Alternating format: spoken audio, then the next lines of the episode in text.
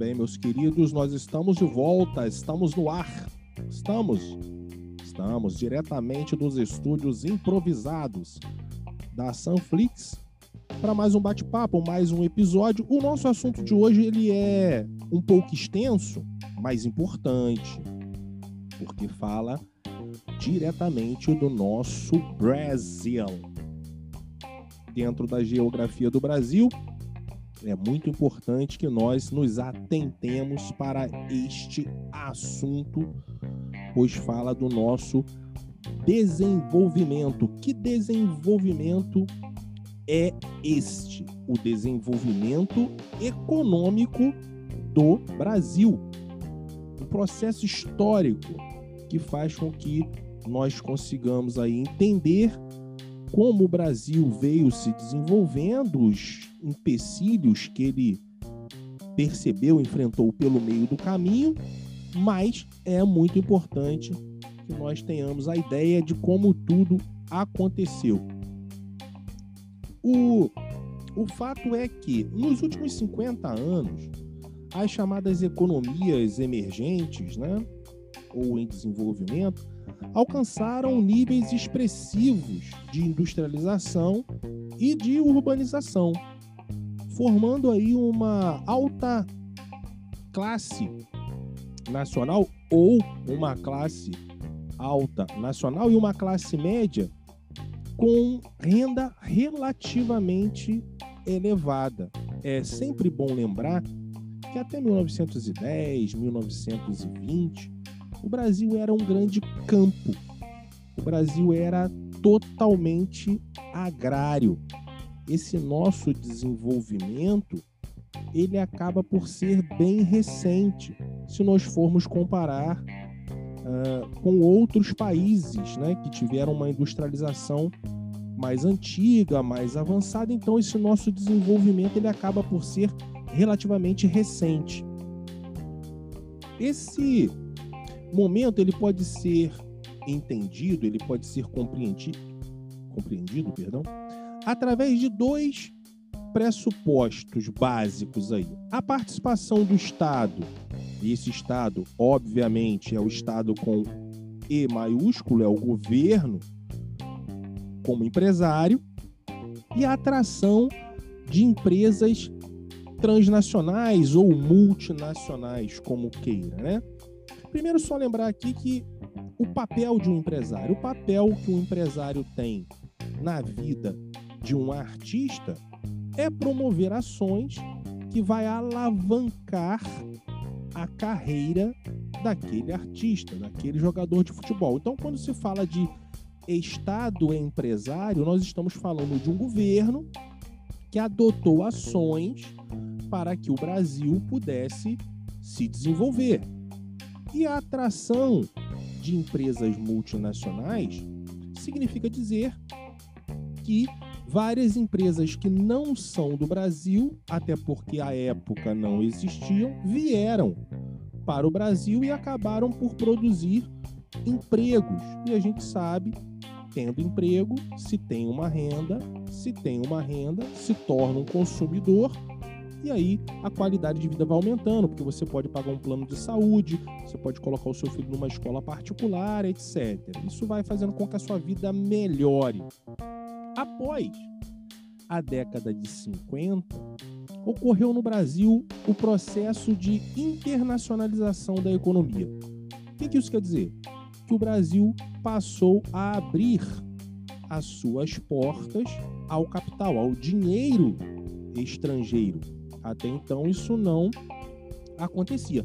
Com grande participação do governo, né, do Estado como empresário no desenvolvimento de infraestrutura. Uh, o que é infraestrutura? Né? Uh, transportes, energias, energia, perdão, portos, aeroportos, enfim, construindo obras que fazem que, com, com que o país, perdão, possa melhorar, possa ter uma circulação, não falte energia, possa entrar e sair produtos, enfim. E políticas de incentivos fiscais, ou seja, políticas que vão fazer com que as empresas tenham vontade de vir para o Brasil para gerar emprego. Todos esses fatores, aliados à disponibilidade de mão de obra barata, mercado consumidor crescente, acesso a matérias-primas e fontes de energia, atraíram empresas multinacionais para o nosso território. Houve uma grande ampliação do parque industrial, principalmente indústrias de bens de consumo duráveis, ou seja, automóveis, eletrodomésticos, eletrodomésticos, desculpa, hoje está difícil, e por aí vai. O país ele conheceu a sua industrialização tardiamente. Significa que enquanto países como a Inglaterra, por exemplo, se industrializaram lá no século XVIII, nós só fomos nos industrializar, mesmo assim de forma precária, no século XX. Um sistema produtivo tradicional que considerava a capacidade de produção e os grandes parques industriais como fundamentos para a atividade industrial. Esse padrão, concretizado com o governo Juscelino Kubitschek, que foi ali de 56 a 61, foi ampliado pelo regime militar, que vai ali de 64 a 1985. E aí, para não ter polêmica, obviamente, o nosso canal não é para isso, trate como quiser, é, regime militar, ditadura militar, revolução militar, enfim, fique à vontade. O importante é você saber que os militares eles criaram obras estruturais em diferentes regiões do Brasil. Se destaca usinas hidrelétricas e rodovias, né? por exemplo. Muitos municípios do interior do estado de São Paulo começaram a desenvolver seus distritos industriais, porque no Brasil isso é uma, uma coisa ruim a longo prazo. Essas indústrias ficaram concentradas principalmente no eixo Rio-São Paulo, né, a nossa megalópole. Então, durante a década de 70, ocorreu ali o que muitos chamam de milagre econômico brasileiro. Então, o Brasil ali teve um boom industrial, né? Várias indústrias começaram a ser instaladas, a infraestrutura foi construída, o que elevou o país à oitava economia do mundo em 1973, com taxas de crescimento do PIB, né? Taxa de crescimento de mais de 10%. Isso foi muito importante, porque a gente lembra também que em 1973 ocorreu a primeira crise mundial do petróleo. E se o Brasil não tivesse tido esse boom industrial, as coisas poderiam ter ficado muito ruins para a gente aqui. Mas, de qualquer maneira, é, é, no caso brasileiro, o modelo adotado trouxe crescimento econômico para o país, mas não foi capaz de promover o desenvolvimento econômico regional.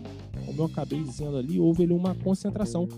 Aqui no Sudeste, o aumento de renda per capita, né, por pessoa, por cabeça de um país, nem sempre representa avanços na qualidade de vida. O crescimento que o Brasil obteve principalmente durante o período correspondente ao regime militar, construiu um cenário técnico e logístico para o desenvolvimento. Isso é fato. Mas não acabou privilegiando esse cenário. Ou seja, nós tivemos uma elevação do PIB, uma elevação econômica, mas nós não tivemos ali uma elevação igual ou maior do IDH, isto é, da qualidade de vida. A partir de 80, ocorreu aí então o esgotamento da capacidade do Estado em promover o desenvolvimento industrial. A gente chama isso de fim do Estado empresário, devido aí a políticas econômicas mal sucedidas que aumentaram a dívida externa e a inflação no país. No plano externo, os países desenvolvidos começaram a adotar medidas da política neoliberal. E é, o que, que isso significa? Reduzindo o papel do Estado na sua participação, participação essa em determinados setores econômicos. Quem gente abre um parênteses rápido para poder dizer que nesse ponto aí, essa dívida externa que foi ampliada, né, ela tem ali a sua origem lá na década de 50, quando o Brasil não tinha dinheiro para investimentos e precisou pegar empréstimos com instituições internacionais para construir toda essa infraestrutura que não dá retorno, não dá lucro, ou seja, o país não tinha como gerar uma renda para poder pagar essa dívida externa e isso fez com que a gente ficasse um pouco enrolado e esse cenário de inflação assolava o Brasil. De forma bem resumida, mas bem resumida, a inflação você a percebe quando você sente que o seu dinheiro está sendo desvalorizado pela elevação dos preços. Né? Isso você poderia. Não é exatamente isso a inflação, mas para você ter uma, uma ideia, um termômetro, você sabe que o país está com uma inflação alta quando isso acontece. O Brasil ele só vai iniciar esse processo dessa política neoliberal, ou seja, menos participação do Estado, mais participação da, da iniciativa privada na década de 90, com um acelerado programa de abertura econômica conduzido pelo governo do presidente à época, Fernando Collor, através da redução de alíquotas de importações, desregulamentação do Estado, privatizações de empresas estatais, diminuição de subsídios, é, mudanças profundas foram implementadas no setor industrial do país. Apesar de estimular a competitividade, muitas pequenas e médias empresas não tiveram suporte técnico e financeiro, perdão, para se adaptar a essas transformações. E até os dias atuais, a principal dificuldade enfrentada pelos pequenos e médios empreendedores no Brasil é que os investimentos em tecnologia e em crédito que são necessários para a efetuação de qualquer base de estruturação produtiva ainda dependem do resguardo do Estado. Enfim, o país ele abraçou o neoliberalismo econômico como política de Estado. Os efeitos foram positivos para alguns setores, né? que se tornaram mais competitivos, mais nocivos para outros, devido à falta de credibilidade, credibilidade perdão, das instituições envolvidas nesse processo e pela maneira como foram conduzidas algumas políticas públicas principalmente no que se refere às privatizações. A falta de investimentos em pesquisa e desenvolvimento, né, que são essenciais para o desenvolvimento econômico de uma, de uma nação, de um país, também não foram privilegiadas. Eu vou só abrir aqui um parênteses, porque existe uma grande confusão. Muitos acreditam que o neoliberalismo só vai chegar no Brasil com a ascensão do Fernando Henrique Cardoso ao poder. Isso é o tema até de uma do próximo episódio, mas na realidade o neoliberalismo ele chega no Brasil nessa década de 90, no início ali com o Fernando Collor, que por sinal acabou sendo diretamente, né, o primeiro presidente eleito pelo povo, mas também foi o primeiro presidente que foi empichado, que sofreu um processo de impeachment ali e foi retirado em 92. Também existe ali uma outra polêmica se ele entregou o cargo de presidente para não ter os seus direitos políticos caçados ou se ele realmente sofreu impeachment, mas o fato é que na década de 90 o Brasil muda totalmente a sua forma de se desenvolver e vai entrar nos anos 2000 já é, bem melhor do que nós quando começamos a falar neste episódio sobre ali por volta de 1910, 1920.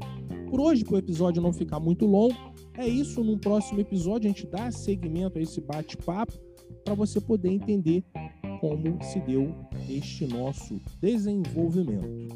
Olha, tudo de bom.